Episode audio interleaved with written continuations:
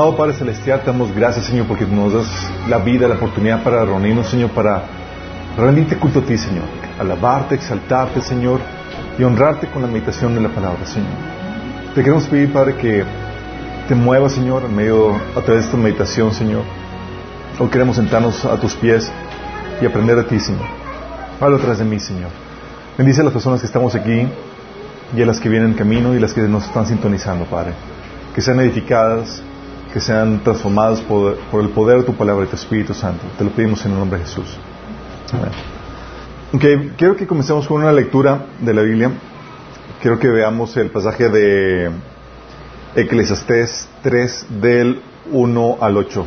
Dice, hay una temporada para todo, un tiempo para cada actividad bajo el cielo, un tiempo para nacer, un tiempo para morir, un tiempo para sembrar y un tiempo para cosechar, un tiempo para matar y un tiempo para sanar, un tiempo para derribar y un tiempo para construir, un tiempo para llorar y un tiempo para reír, un tiempo para entristecerse y un tiempo para bailar, un tiempo para esparcir piedras y un tiempo para juntar piedras, un tiempo para abrazarse y un tiempo para apartarse un tiempo para buscar y un tiempo para dejar de buscar, un tiempo para guardar y un tiempo para votar, un tiempo para rasgar y un tiempo para remendar, un tiempo para callar y un tiempo para hablar, un tiempo para amar y un tiempo para odiar, un tiempo para la guerra y un tiempo para la paz.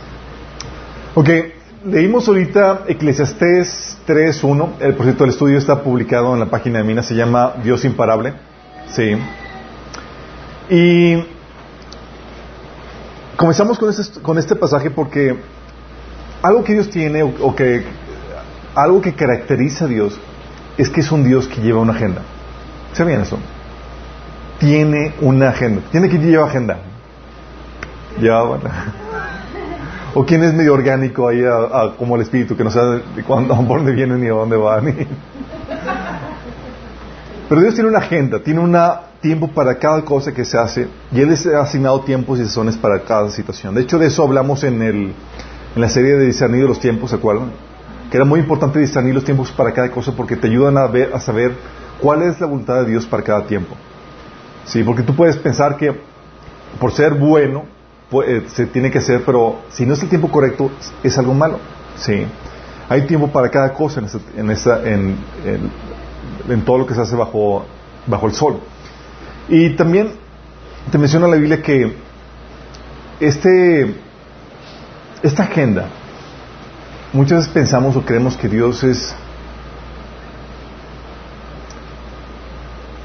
mexicano en ese sentido. ¿Cómo que mexicano? Sí. O sea que es flexible al extremo mexicano. Sí.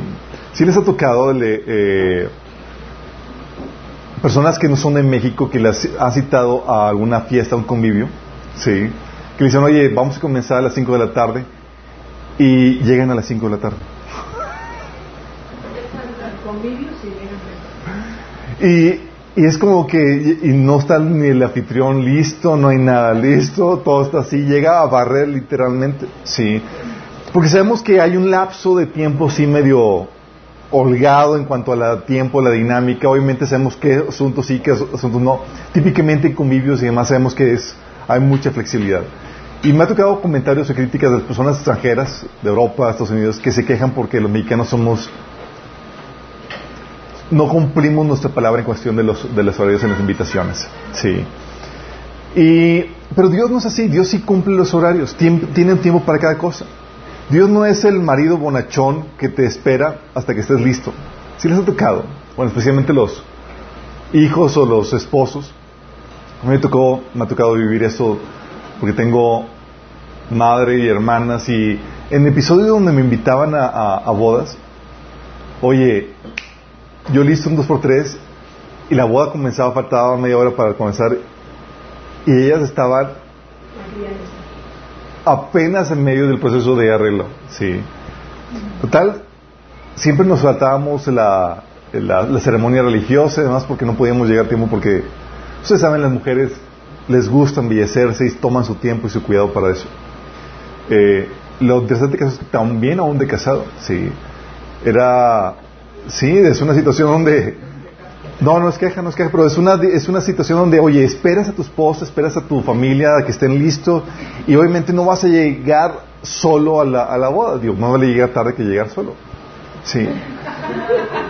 Qué malo. No. También por cuestión de salud, sí, digo. seguridad, sí, esto. Es cuestión de seguridad. Eh, o incluso a la iglesia, ¿no? Llegamos a veces tarde a la iglesia porque estamos terminando de maquillar, digo, no nosotros, digo, las, mujeres, los hombres, un dos por tres, recuerdo a mi esposa que me decía, oye amor, te faltan 10 minutos y tú no te arreglas, yo, en 5 minutos, amor, y yo voy a estar esperándote en el carro y tú no está lista. y los hombres así, la camisa, el pantalón, medio que te peinas y listo, sí. Eh, y terminábamos esperando a la, a la pareja. Pero con Dios, ¿sabes? Es una problemática donde no es así. Él tiene una agenda y en su agenda es una característica que casi no se menciona. En su agenda Dios es imparable. No para, ¿sí? Mostrará cierto algo de flexibilidad, algo de gracia, pero no va a desfasar sus tiempos. Y es algo que a veces se nos pasa de la cabeza porque sabemos que Dios es, es bueno, eh, tiene su gracia, pero... Y pensamos que, que podemos esperar y que podemos retrasar, retrasar los procesos que Dios tiene para nuestros días. Y no es así. Y es algo, Señor, que me estaba hablando porque a veces actuamos como si tuviéramos todo el tiempo del mundo. Sí. Dios va a mostrar flexibilidad, sí, Dios va a mostrar gracia, pero no va a desfasar sus tiempos. No te va a esperar. Sí. Tú puedes ver eso en varias formas. Una de las formas más sencillas, más obvias, es en los procesos biológicos. Sí, es la forma más evidente en la que se manifiesta esta verdad. ¿Por qué? Porque no puedes regresar a tu etapa de niño para vivir lo que no viviste. Sí. No puedes regresar a vivir tu juventud, no puedes uh, regresar a vivir la etapa fértil de tu vida para poder tener más hijos.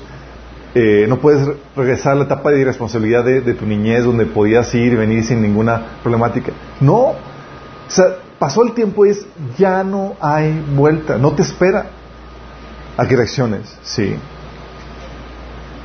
Y eso lo puedes ver también en la Biblia en varios pasajes. Uno de los pasajes, por ejemplo, es Lucas 19, del 41 al 44 donde ves el tiempo que Dios le asignó al pueblo de Israel para que reconocieran a Jesús como el Mesías.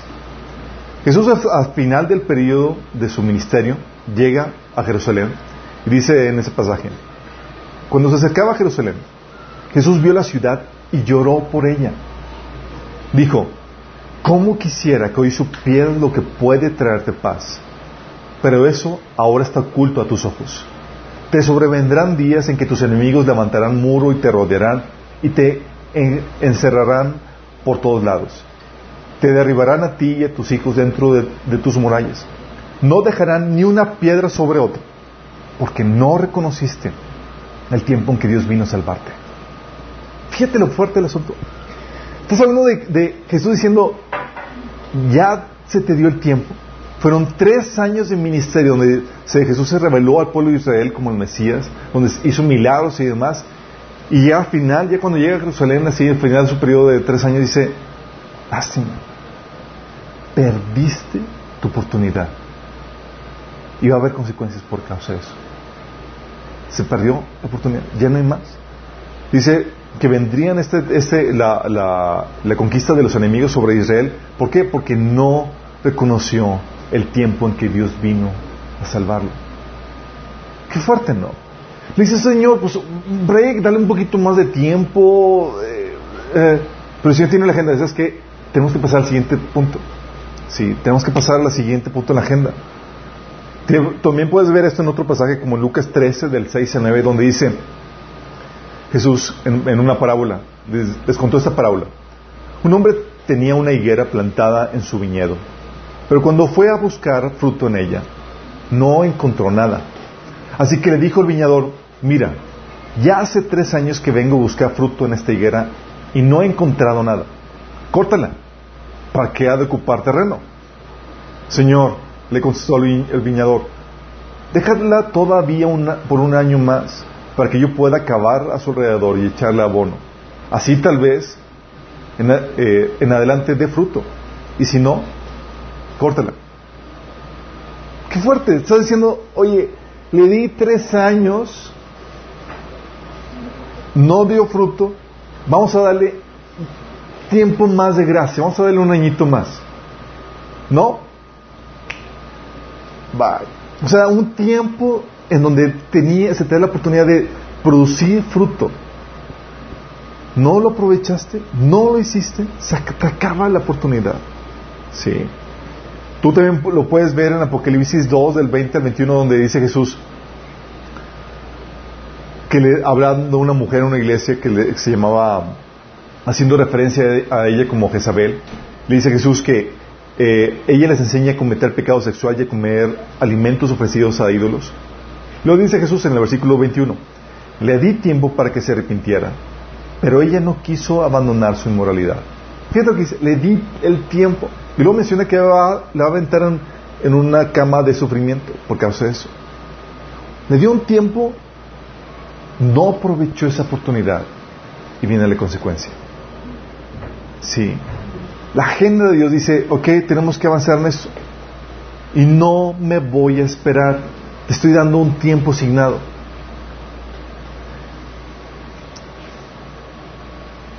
¿Sabes qué es lo fuerte de esto? O sea, lo fuerte de esto es que en su agenda, como Dios no se detiene, chicos, dice Dios, se te doy esta oportunidad, ¿no quieres?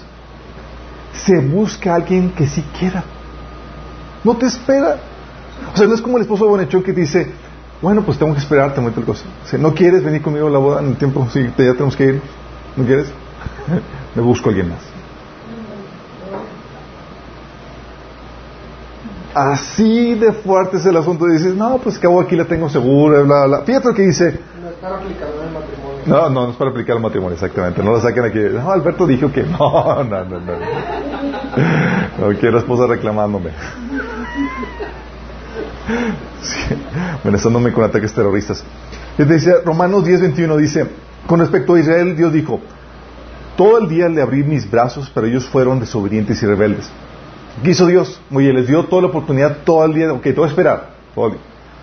Dice, pero no reaccionaron, por eso los abandona. Y Seguías habló audazmente de parte de Dios y dijo, me encontraron personas que no me buscaban, me mostré a los que no preguntaban por mí, ¿no quieres? Vamos con otros. Mi agenda tiene que continuar. Sí. Luego en el versículo 19 dice, dijo Dios, despertaré a sus celos con un pueblo que ni siquiera es nación, provocaré su enojo por medio de gentiles insensatos. O sea, el celo de que, sí, no acepté la, la, no aproveché la oportunidad y otro sí lo está aprovechando. Para que no se nos suba la cabeza la situación, chicos. Mateo 22, del 1 al 10, habla más claramente por medio de una parábola. Sí. Dice dice esta parábola. Jesús volvió a hablarles en, parábolas y les dijo, el reino de los cielos es como un rey que preparó un banquete de bodas para su hijo. Mandó a sus siervos que llamara, eh, a que llamaran a los invitados, pero estos se negaron a asistir al banquete. Luego mandó otros siervos y les ordenó, digan a los invitados que ya he preparado mi comida, ya he matado mis bueyes y mis reses cebadas, y todo está listo. Vengan al banquete de bodas. Pero ellos no hicieron caso y se fueron uno a su campo, otro a su negocio. Los demás agarraron a los siervos, los maltrataron y los mataron. El rey se enfureció y mandó su ejército a destruir a los asesinos y a incendiar su ciudad. Luego dijo a sus siervos, fíjate lo que dice, el banquete de bodas está preparado, pero los que invité no merecían venir. Vayan al cruce de, los caminos e inviten al banquete a todos los que encuentren. Así que los siervos salieron a los caminos y reunieron a todos los que pudieron encontrar, buenos y malos, y se llenó de invitados el salón de bodas. ¡Qué fuerte! O sea, para Dios no hay problema con que, ah, no quiero, Señor, oh, me estoy, tardando, oh, no. ¿No quieres? Bueno, vamos, la vacante está abierta. ¿Sí? A alguien que quiera y, y avienta la. Porque la agenda está lista. Aquí en este caso, la boda se tiene que celebrar. ¿Y qué hace Dios? No se para. es como decir a los, chicos, No quiso venir. Pues, ¿qué onda, hijito? Pues cancelamos la boda. ¿Te imaginas? No, pues no hay que... No, pues conseguimos a quien conseguimos, pero se hace la boda. Sí. O sea, Dios no va a cancelar su agenda por ti. Es algo que tienes que entender. Porque a veces pensamos que en, su amor por nosotros, en su misericordia por nosotros, va a mover sus planes y lo que tiene agendado, porque pues te ama y, te, y desea lo bueno por ti y toda la cosa. Y es cuidado. Cuidado, ve lo severo que es Dios en ese sentido. En, en, en Hechos 13, 46, Pablo y Bernabé dice que hablaban con valentía y declararon, era necesario primero predicarles la palabra de Dios a ustedes, los judíos. Pero ya que ustedes la han rechazado y se consideran indignos de la vida eterna, se lo ofreceremos a los gentiles. Aplicando este principio. ¿No quieres? Ok, vamos a ver. Chicos, ¿quién quiere? Sí. Jesús lo dijo en Mateo 21, 46, dijo, les digo que a ustedes se les quitará el reino de Dios y se les dará una nación que produzca el fruto esperado. O sea, ustedes no quieren, no dan fruto, vamos a ver quién sí da el fruto. Sí. Y tú lo ves no solamente con, con, eso, con el pueblo de Israel, ¿sabes también con qué lo ves? Lo ves con Saúl. ¿Te acuerdas Saúl? Cabezón de Saúl. Se le, se le dio la oportunidad de obedecerle al Señor, de hacer caso, de probarse fiel en el puesto, en la función que Dios le había dado. Y salió reprobado. Y luego dice, o sea, se le dio la oportunidad, no la aprovechó, y le dice Samuel a Saúl, ahora te digo que tu reino no permanecerá. El Señor ya está buscando un hombre más de su agrado y lo ha asignado gobernante de su pueblo, pues tú no has cumplido su mandato. ¿Te imaginas que Dios te pase de largo? Los planes, las cosas que tenía preparado para ti, porque no era como que Saúl no era un cáliz de que en lo que se da y, en lo que consigo a David. No era, tengo buenos deseos, quiero sacar planes para contigo, pero no, no lo hizo. Pero no me voy a parar por ti. ¿Quién sí? ¿Quién sí? La invitación está abierta. Qué fuerte, ¿no? Tú dices, ay, ay, ay. Ay, ay, ay. Sí. Y también no solamente lo ves en el caso de Israel, en el caso de Saúl, lo ves en el caso también de la iglesia. Sí. Tú ves a, una iglesia que Dios le, le, llama, a, por ejemplo, la iglesia de Éfeso, le dices, ¿no quieres corregir esto? Voy a quitar tu calendario, tu calendario delante de, ti. Sí. O la iglesia de la Odisea, le dice, ¿no corriges esto? Te voy a omitar de mi boca. Sí. Y es ahí donde yo le platicaba, platicando con, temas de apologética y de historia de la iglesia platicaba de que Dios no se detiene y no está casado con una denominación. Es algo muy delicado esto, porque pensamos que en un mover que Dios despertó, que Dios hizo, eh, y hubo un movimiento en tal de iglesia, en tal denominación, que Dios manifiesta que está casado con esa iglesia, con esa denominación. Pero déjame decirte, Dios no está casado. O sea, Dios continúa su agenda. Es, ok, me hiciste caso, sígueme, no te quedes atrás. No me haces caso, ahí te ves. ¿Sí? ¿Y qué hace? ¿No quiere seguir, no quiere seguir, Dios le dice, no quiere seguir mi mover? ¿No quieres atender mi reprensión?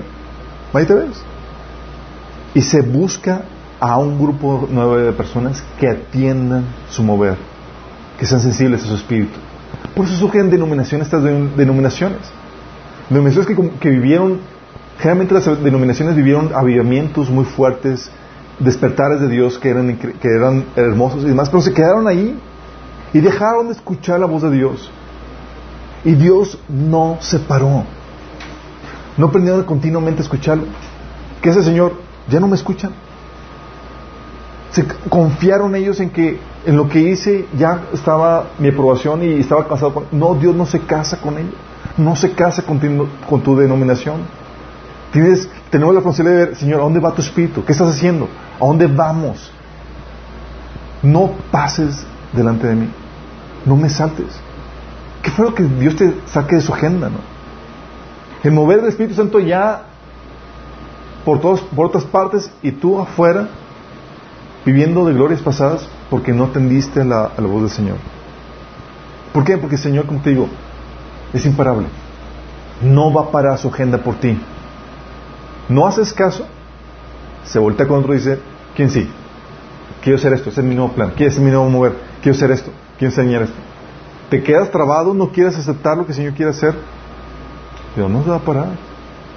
El reino sigue avanzando y por ti no se va a parar. ¿Sí, te has dado cuenta lo, lo, lo, estricto, lo severo que es Dios en este sentido? Y tú lo puedes ver en la historia. Sí, dices, oye, ¿por qué esa iglesia está ya medio muerta? ¿Por qué ya, no avanzan o ya no se mueve el Señor ahí? Tú puedes ver qué fue lo que pasó. Sí, se quedaron atrás en el mover al Señor. Y no solamente... Perdón, estadísticamente, cuando hay un mover y, queda atrás y viene otro nuevo mover del Espíritu, estadísticamente los que más se oponen al nuevo mover son los que ya vinieron mover. Exactamente, se mueven. ¿Por qué se oponen? Porque están resistiendo la voz del Espíritu. Pero es ahí donde te encuentras la maravilla de Dios y dices, no sé, inmuta por eso. Ves, simplemente quedas relagado. Sí. Pero no solamente pasa con, con Israel, con reyes, con, iglesias, pasa también con individuos, chicos, contigo. Dice un temor, un pavor así de que, ay, sí. Juan 7:29, fíjate lo que dice. Está hablando Jesús acerca de Juan el Bautista y estaba diciendo cómo él era el Mesías que había, el Elías que había de venir. Entonces cuando oyeron esto, todos, los, todos, hasta los cobradores de impuestos, coincidieron en que el camino de Dios era correcto, porque fueron bautizados por Juan. Pero los fariseos y los expertos en la ley religiosa no aceptaron el plan de Dios para ellos porque rechazaron el bautismo de Juan. Imagínate la situación. Te cae el 20 de que Chin, Juan sí era el, el profeta que había sido enviado por Dios y te cayó el 20 después de que lo decapitaron. ¿Quién te bautiza? ¿Rechazaste el plan de Dios? ¿Rechazaste el plan de Dios para ti? de jarrón ahí. o sea, si, si, ves a lo que, a lo que es, ya no hubo tiempo. Se perdían el privilegio de aceptar ahí. Sí, al igual que Israel se perdió el privilegio de aceptar a Jesús como el Mesías rechazaron la oportunidad que se les presentó delante y con eso rechazaron el plan de Dios para sus vidas. Y, y sí, sabes, eh, tal vez no estés consciente, pero eh, Dios tiene una agenda para tu vida, ¿sí sabías? Dios determinó procesos biológicos, pero también en, tu crecimiento, tu vida espiritual y demás, que Él espera que tú vivas. Ya, vas viendo por dónde voy, ¿verdad? Pero muchos estamos completamente ajenos a la agenda de Dios, pensando que tendremos todo el tiempo del mundo. ¿Y sabes qué? No, no es así. No hay un tiempo que Dios te asigna. Puede ser tal vez un... Estés en, en la fase donde Dios te está dando la oportunidad, es un tiempo de conversión. La oportunidad para que te entregues a Cristo Sí. No va a durar para siempre. Dios no te va a esperar toda la vida. Y hay gente que me dice, no, no, no, es que, eh, es que Alberto, no, yo voy a vivir primero mi vida y estoy al final, ya cuando esté viejito, ya cuando esté ya haya vivido, pues me entrego al Señor. Eso. Tú no sabes si ni siquiera vas a despertar mañana. Asumes que tienes, vas a tener el tiempo, asumes que vas a poder, vas a vivir, no sabes cómo va a estar la situación. Sí. Y también asumes que vas a tener la entereza mental para poder todavía estar receptivo al Evangelio, cuando el pecado te va endureciendo cada vez más, más y te hace, aleja más al, a de Dios. O sea, tú no sabes. Ahorita que tú estás receptivo, ahorita que todavía el Espíritu Santo te habla, atiende su voz. Si lo sigue resistiendo, puede el Señor apartarse por completo y ya no más te habla. Sí. Tal vez el Señor está contigo en una fase de preparación. Dios tiene una agenda en la que debes estar avanzando en tu crecimiento. cosas que Dios quiere que tú aprendas, que sepas. Y luego pone a tu disposición material, recursos, para que tú avances en eso. Porque déjame decirte, la agenda de Dios no se va a parar. Los exámenes van a venir. Sí. Luego mandan así, Alberto, por favor, yo no me gusta. Sí. es como que, ay, si hubieras atendido esto. Sí. Y eso lo puedes ver no solamente en el crecimiento espiritual, incluso en la preparación académica y demás. Eh, las personas que, que, las personas que han, tenido la oportunidad de, me ha tocado personas que han tenido la oportunidad de meterse a, a hacer una eh, estudiar una carrera y cuando no lo hicieron cuando era, era tiempo recuerdo que en la, en la universidad había un político que por X o Y había la oportunidad, se metió en la política sin la preparación y le exigían la, la, carrera. Y no me lo topaba, era un señor ya grande y demás estudiando conmigo, compañero de clase y demás. Y le digo, ¿cómo le haces con trabajo eso? No, me matadísimo. Que era por pues, familia, trabajo y carga normal de, de escuela. Era, sí, es difícil. Porque dejó pasar la oportunidad a su tiempo. Pero eso también dices ahí, ¿Cómo está tu situación? Tal vez estás en un tiempo de preparación. Tal vez estás pensando, hey, reacciona. Y es donde el Señor te dice, reacciona, porque no me voy a parar. No me voy a parar. Señor, dame chance, ¿no? O sea, Él no va a postergar los, los, exámenes eh, mensuales o los finales por ti. Sí no lo va a postergar. Las pruebas, las dificultades no van a venir y es cuando dices, oh Señor. Tal vez lo que el Señor está pasando dentro en ti es un tiempo de influencia que te ha permitido tener. Sí.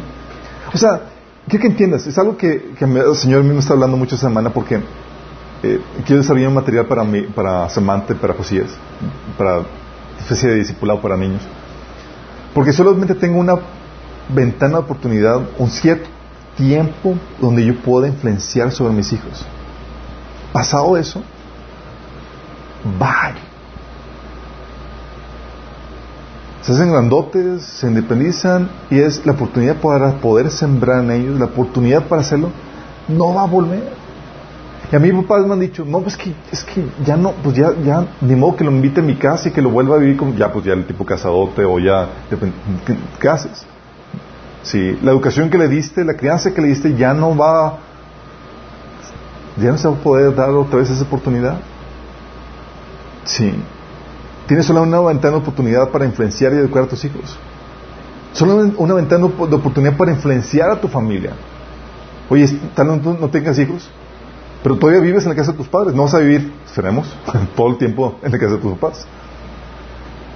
Pero la oportunidad para influenciar ahí es limitada. Para ser testimonio es limitada. Tal vez la oportunidad para, para influenciar a tus congregantes, a los que nos están escuchando, o la oportunidad para influenciar a la gente con la cual estás trabajando. Hoy cambias de trabajo y me ha tocado gente que me, que me, que me ha dicho que se queja porque chino nunca le compartí tal compañía a la escuela y tuvieron toda la carrera para comparar. O chino le compartí o no, o no fui testimonio para tales colegas de trabajo mi trabajo. Y si te dio una oportunidad y no va a volver. ¿Sí me estoy dando? ¿Por qué te digo esto? Porque tienes que saber los tiempos que el Señor tiene para contigo. Tienes que estar consciente que Dios no va a retrasar su agenda en sus procesos para contigo. Dios te va a dar la oportunidad, la rechazaste y es, no va a quedar más que sufrir las consecuencias de eso. Tal vez lo que en tu caso no sea un tiempo de, influencia, tal vez sea un tiempo de servicio. También Dios te va a dar una ventana de acción dentro del cual puedes servirle. En esta vida. En esta juventud que tienes.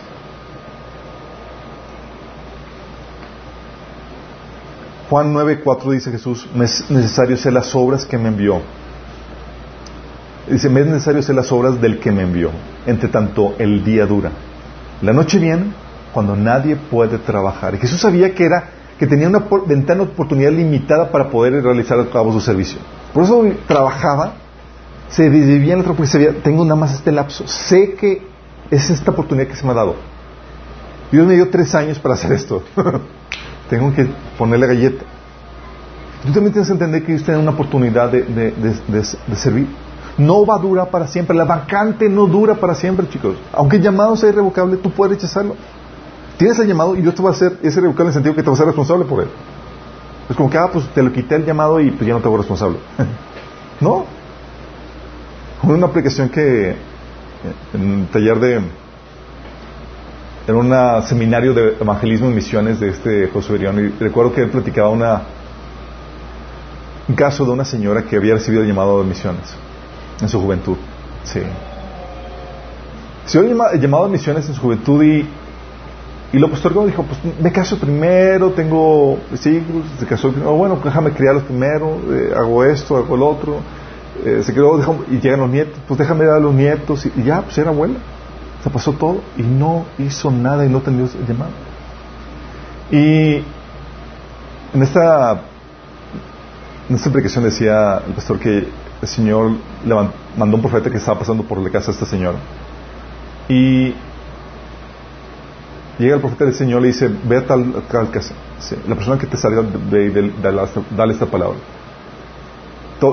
timbra, sale la señora, si ya mayor y demás. Dice, Señor te dice, yo te hablé en tu juventud y sabes que tienes un llamado, sí, pero no atendiste, decidiste postergar llamado y hiciste otras cosas, pero yo te digo que sobre tu, sobre tu cabeza va a pesar la sangre de tantas personas que murieron sin conocerme en tal parte del mundo. La señora se desplomó ahí. Sí. Y dices, oh, por eso, nada más déjame decirte, por eso Pablo estaba tan consciente del llamado y la responsabilidad que, el llamado trae. Que Pablo decía a los, a los cristianos, dice, soy libre de la sangre de ustedes.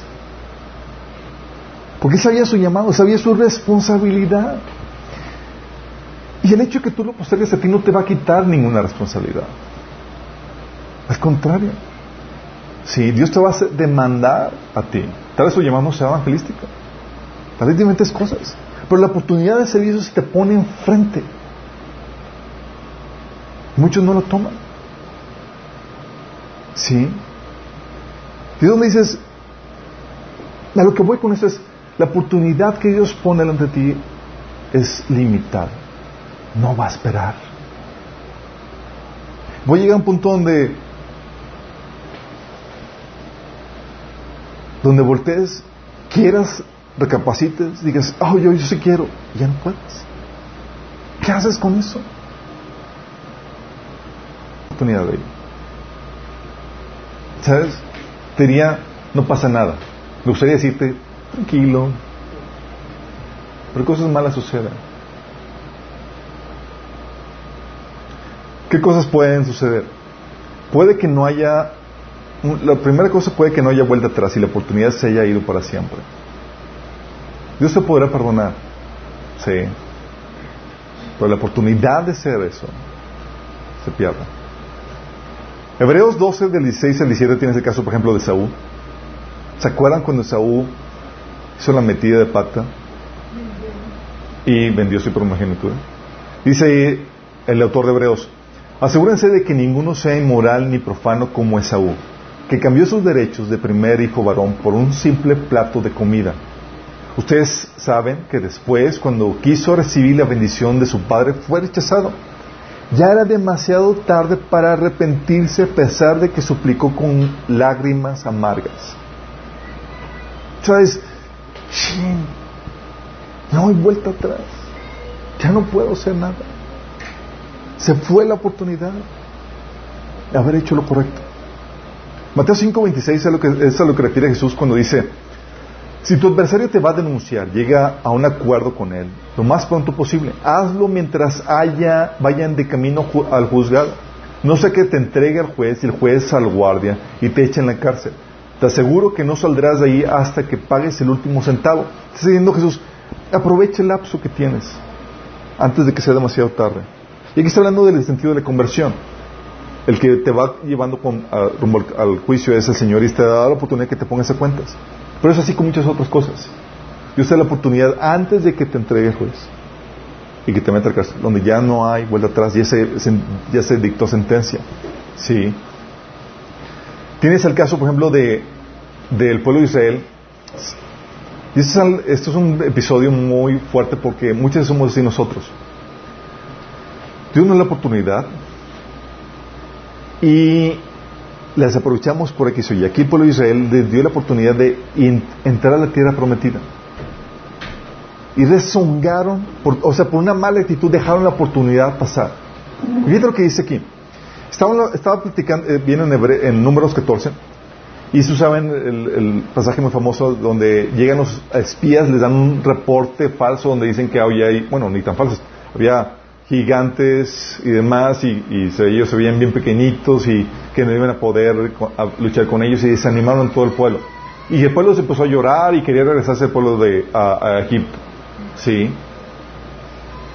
Y muchas veces pasa con nosotros. Dios nos da, nos visualiza hoy que dijo, quiero que hagas esto. Y, tú ves las problemáticas, las dificultades y todo lo que... ¡ah! Y empezamos ahí y le sacamos la vuelta.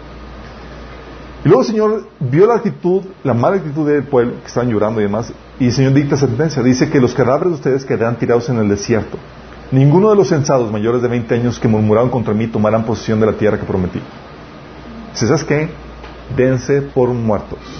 Sí, ustedes no van a entrar. Sí. No van a morir, pero simplemente daría una oportunidad. Y luego dice, ¿sale? le dijo, no van a entrar. Sí, esa generación. Después cuando Moisés comunicó las palabras del Señor a todos los israelitas, se llenaron de un profundo dolor. Ahí sí reaccionaron con, ay Señor, la regamos. Sí, sí. Pero Dios no cambió. Pero Dios no cambió. Así que a la mañana siguiente se levantaron temprano y subieron a la parte alta de las colinas. Vamos, dijeron, reconocemos que hemos pecado, pero ahora estamos listos para entrar a la tierra que el Señor nos prometió cositas. ¿Qué les dices? Es todos animados y toda la cosa. Y... Pero Moisés les dijo, ¿por qué desobedecen ahora las órdenes del Señor de volver al desierto? No les dará resultado. No suman ahora a la tierra. Lo único que sucederá es que sus enemigos los aplastarán porque el Señor no está con ustedes. Cuando enfrenten a los amalecitas, a amalecitas y a los cananeos en batalla serán masacrados. El Señor los abandonará porque ustedes abandonaron al Señor. Sin embargo, el pueblo avanzó en su insolencia, hizo hacia la zona montañosa, aunque ni Moisés ni el arca del pacto salieron del campamento. Entonces los amalecitas y los cananeos que vivían en las montañas descendieron, los atacaron y los vencieron, haciéndolos huir hasta Orma. Qué fuerte, ¿no? Oye, ¿hubo arrepentimiento? ¿Hubo dolor? Completamente. ¿Tuvieron tiempo para recuperar la oportunidad que se les había dado? En lo más mínimo. Si te das cuenta cómo es el Señor en ese sentido? ¿Cómo cuando el Señor te asigna un tiempo en tu vida, te da la oportunidad, te desaprovechas? Dice, ok, ¿tú no lo quieres? Ahí en este caso, tus hijos, voy a tratar con ellos. Ellos solo se van a entrar, tú te quedas. Y se va a la siguiente porque no aprovecharon la oportunidad que Dios les da. Y tú puedes decir, es que hay solución, hay arrepentimiento. Sí, Dios te puede perdonar pecados. Puedes ir directo al cielo, Señor te restaura, te comunica contigo y demás. Pero la oportunidad, el plan ideal, va con Él. Sí, va con Él. Mi oración es que ustedes no pierdan eso se vuelvan conscientes de los tiempos y procesos que Dios pone en sus vidas. Los tiempos de servicio, los tiempos de preparación, los tiempos de influencia que el Señor da en sus vidas para que no desaprovechen eso. Que no sean como el pueblo de Israel que dice, ya, ya me di cuenta, Señor, ya lo y, quieres volver y quieres hacer, y ya no, ya no, ya pasó la oportunidad. Sí. Que no haya en tu caso una situación donde no hubo profeta que no te dijera, aquí estamos y te estamos diciendo. Sí. Dices, bueno, no, siempre se pierde la oportunidad, es cierto, no siempre se, se pierde la oportunidad. Hay veces en donde el Señor permite que, que te da la oportunidad de tomarla, la, sí, pero en peores condiciones. En peores condiciones. Es como que, ¿y tú no hiciste caso? Bueno, ahora te doy la oportunidad, pero te va a costar el doble, el triple. Te va a costar. Sí. Fíjate lo que dice en Deuteronomio 28, 47 48. Fíjate que es el Señor. Así es, es, es. Tú ves estas fases, esta, esta característica de Dios, este lado de Dios, dices, da miedito. Sí, da miedito. Fíjate lo que dice el Señor al pueblo de Israel. Dice, si no sirves al Señor tu Dios, o sea, si no aprendes a servir al Señor tu Dios con alegría y entusiasmo por la gran cantidad de beneficios que has recibido, que recibes, servirás a los enemigos que el Señor envía en contra, en contra ti. O no aprendes a servirme con entusiasmo, con alegría y contentamiento, vas a aprender a servir, hijito. Pero peores condiciones.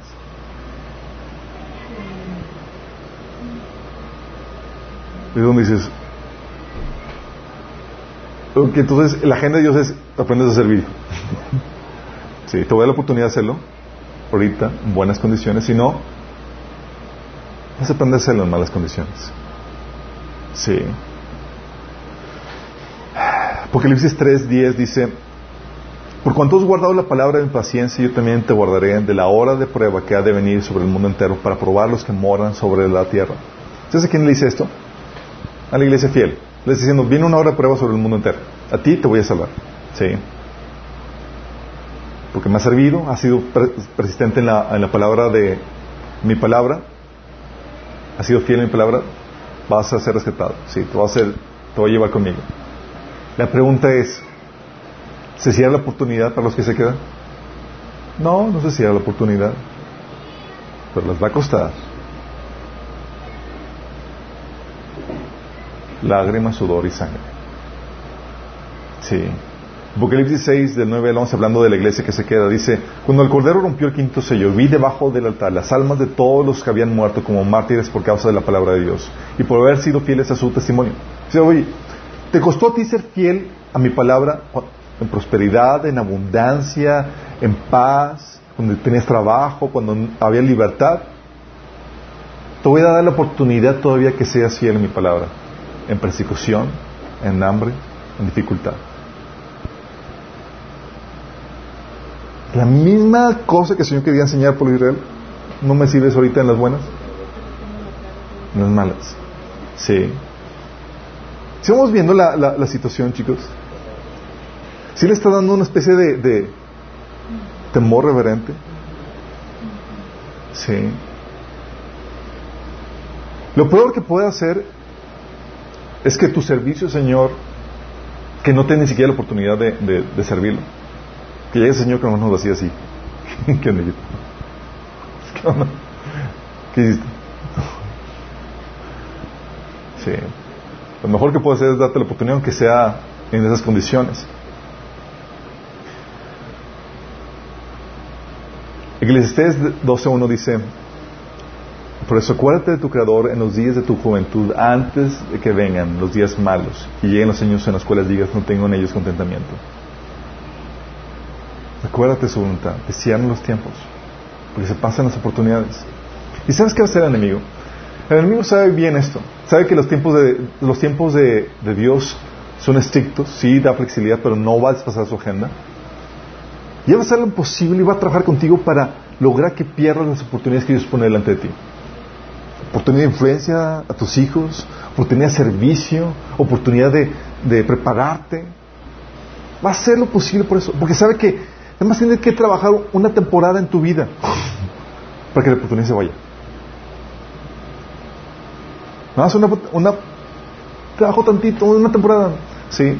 Ya se vecina el fin de esta temporada en su vida. Ya podemos a otra cosa. Y ya se le fue. Sí. El enemigo va a hacer hasta lo imposible. Te va a desviar la atención a la voluntad de Dios. La Biblia te dice que dices, ¿qué debes de buscar primero? El reino de Dios. Si es lo que eso implica en tu vida, implica eh, ver la voluntad de Dios, el gobierno de Dios en tu vida, en cada sazón en cada temporada de tu vida. ¿Cuál es la voluntad de Dios para mi vida ahorita? ¿Qué quiere el Señor ahorita? ¿Qué oportunidad me está dando? ¿Cuál es la agenda de Dios para mi vida ahorita? Y va a desviar tu, atención de su reino, del reino de Dios. La Biblia nos enseña eso en Mateo 13. Con afanes, con preocupaciones. ¿Por qué crees que Jesús te decía, no te afanen por nada como los gentiles? Porque sabe que si tu preocupación por la falta de fe, de confianza en el Señor, en la provisión de Dios, te toma control de tu corazón, ya el enemigo te ganó. El Señor te animaba y te exhortaba en Mateo 6 a que seas, a que tuvieras la fe suficiente de, de confiar en el Señor, de que si tú te enfocas en su voluntad, las demás cosas se van a ordenar en tu vida.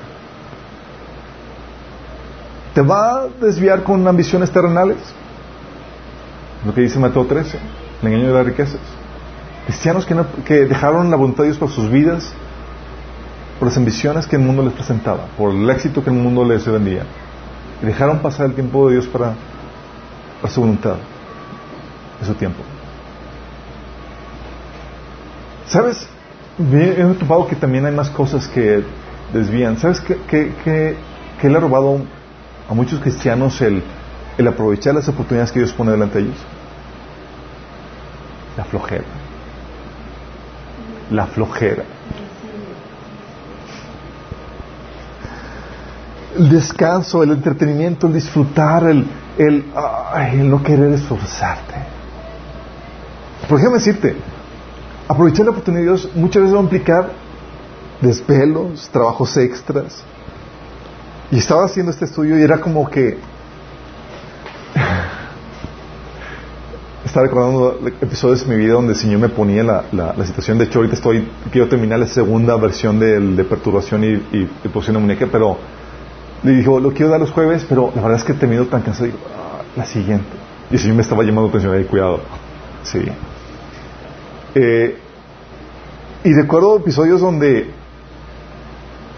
el Señor me, me, me, eh, me de la situación en la que estaba viviendo. Por ejemplo, una vez estaba trabajando en una empresa y el Señor me, recuerdo, me habla, me dice, tienes que renunciar. Yo, Señor, pues sabes lo que implica, ya independiente y toda la cosa, no vas a pedir dinero a tu papá, papá, ven, por momento. Dice, porque tienes que terminar de escribir el libro que te puse a escribir. Dices eso, Señor, y dices, y luego el Señor me, nada más me recargaba, me decía, si no lo escribes ahorita, jamás los vas a escribir. Estaba, uy, te pone esa advertencia y te pone el, la, para, para tomar la oportunidad que tiene que hacer, dar el salto de fe. Sí. O sea, no, no puede ser más sencillo, Señor. No tenía que dar el salto de fe, tenía que tratarme el trabajo así arduo en, en, en, todo eso. Y recuerdo el salto de fe. Obviamente no solté la bomba en la casa, nadie sabía que había renunciado. Pero recuerdo que Dios fue fiel porque mejor nada más esperando en, en, en Ascuas tres días. Eh, el domingo siguiente, un hermano de la iglesia me aborda y me dice, oye, ¿cómo vas con tus proyectos de, de, escritura? Y dice, ah, pues ya voy a retomar uno y demás. Le empiezo a platicar. Y me dice, porque el Señor me, me habló, me dijo que, que te podía con una cantidad mensual para que termines el siguiente proyecto.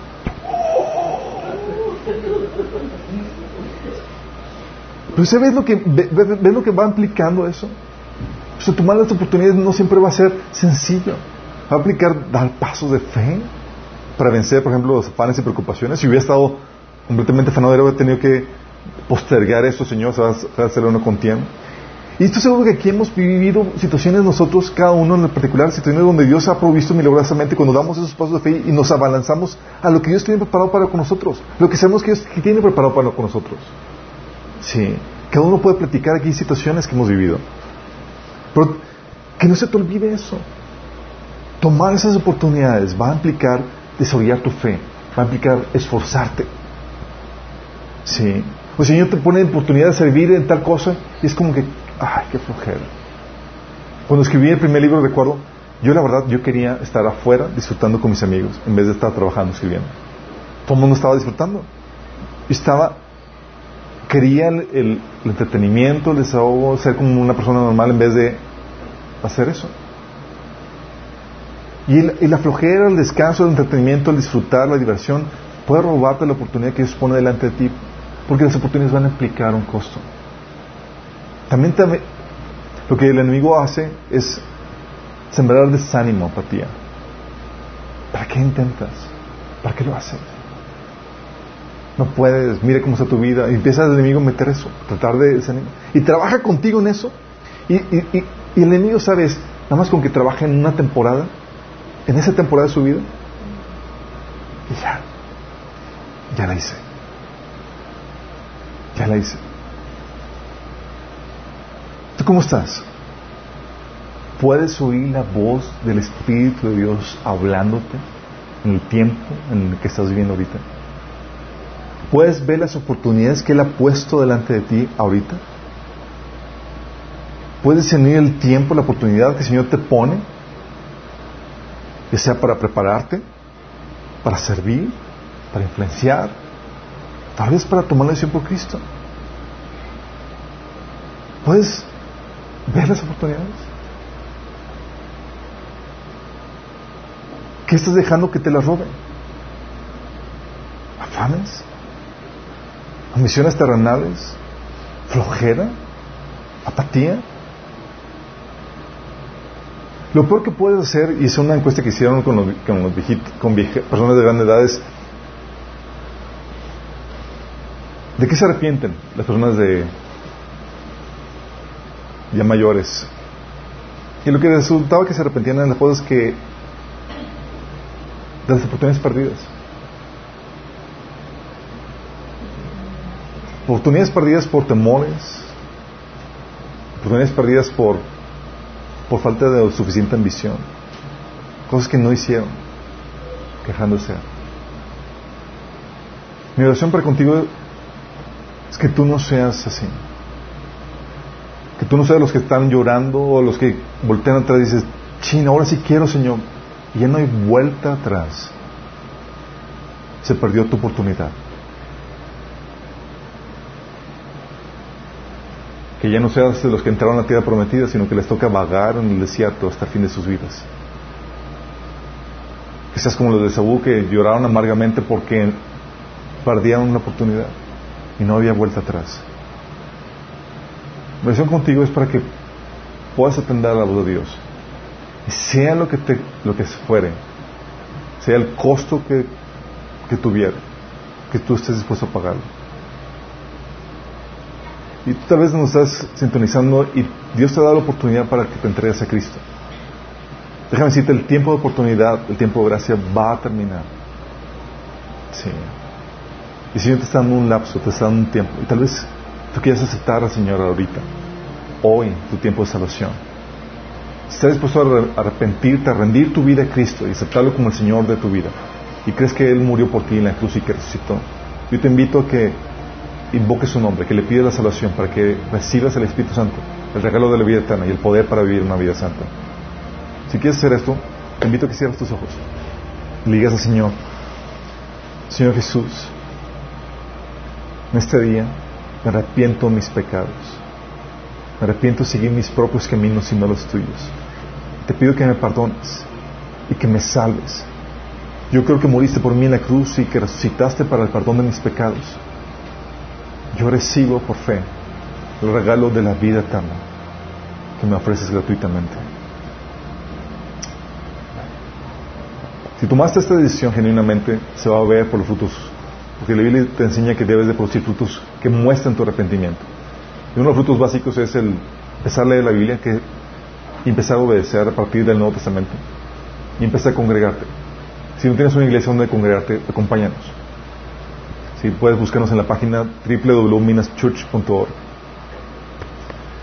¿Y todos los demás? ¿Cómo estamos, chicos? ¿Estamos sirviendo los tiempos? ¿Estamos aprovechando? Please. No quiero ver a ninguna persona aquí entre nosotros como un Esaú llorando porque no aprovecharon las oportunidades no discernían los tiempos para sus vidas. Que seamos sabios, que podamos decir, wow, aproveché, wow, sí me costó esfuerzo extra, me costó fe, me costó eh, trabajo, me, costó el, eh, morir en mí mismo, pero no desaproveché la oportunidad. Tú seas de ellos. Sí. Porque recuerda, Dios es imparable. No va a parar su agenda por ti. ¿Oramos? Amado Padre Celestial, Señor, venimos delante de ti con temor y con reverencia, Señor. Reconociendo tu soberanía para con los tiempos en nuestras vidas, Señor. Y rogándote, Señor, que nos des la gracia que necesitamos para, para cumplirnos, Señor, para alinearnos a tu agenda. Señor, no permitas que nadie nos robe, Señor, de las oportunidades que tú pones delante de nosotros, Señor. Queremos tomar cada oportunidad que tú nos das, Señor Queremos vivir cada punto en tu agenda para nuestras vidas. Ayúdanos, Señor, en ese proceso. Que podamos vivir para ti, Señor. No en nuestros planes, no en nuestros deseos, sino en tus planes, en tus deseos, en tus tiempos, Señor. Lo pedimos en el nombre de Jesús.